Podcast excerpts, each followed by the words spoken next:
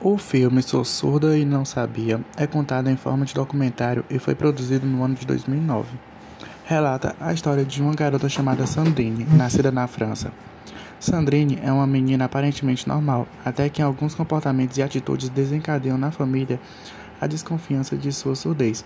Exemplo disso é quando o pai dela brinca com ela na sala da casa e acabam percebendo que ela não escuta direito. Na verdade, ela não consegue ouvir nada por conta da sua surdez. O filme relata as dificuldades enfrentadas por Sandrine durante a infância, a luta de sua família ao não aceitar a surdez da menina, e ao mesmo tempo exibe reflexões de especialistas sobre surdez. Sandrine relata que viveu muitos momentos felizes ao lado dos seus pais quando pequena, isso porque eles achavam que ela era uma criança ouvinte. Depois de um tempo, seus pais receberam seu diagnóstico de surdez, na qual eles demoraram muito tempo. Na verdade, eles não queriam aceitar o seu diagnóstico de surdez e tratavam ela como uma criança ouvinte, o que fazia enfraquecer a relação familiar entre eles, fazendo até mesmo com que sua mãe lhe tratasse de uma forma totalmente diferente. Em certos momentos, a protagonista menciona que se sentia como um ouvido aos olhos de fonoaudiólogas, psicólogas e também da própria família. Houve um tempo em que a menina sentia sua mãe fria e distante e não entendia o porquê desta situação. Nesse caso, fechava os olhos por um instante e permanecia imóvel.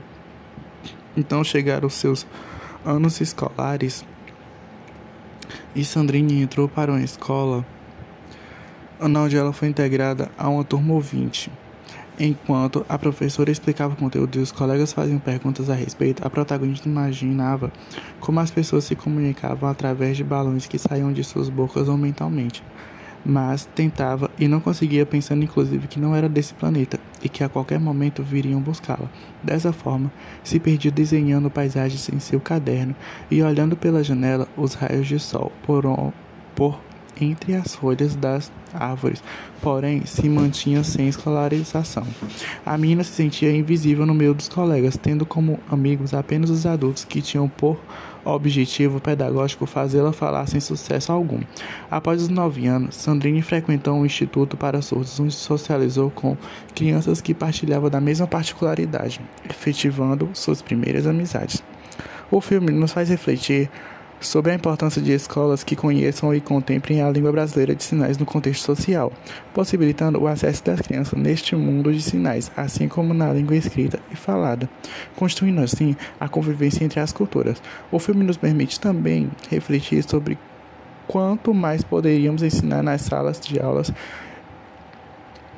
respeitando as diferenças, levando em conta a importância da linguagem de sinais para a comunicação na sociedade, no trabalho, nas festas, nas escolas e no cotidiano. E para Sandrine, é importante unir estas habilidades dentro das escolas, pois na maioria das vezes a resistência de socialização com os surdos vem dos próprios ouvintes por considerarem como incapacidade o fato da comunicação acontecer a partir dos gestos, expressões faciais e corporais.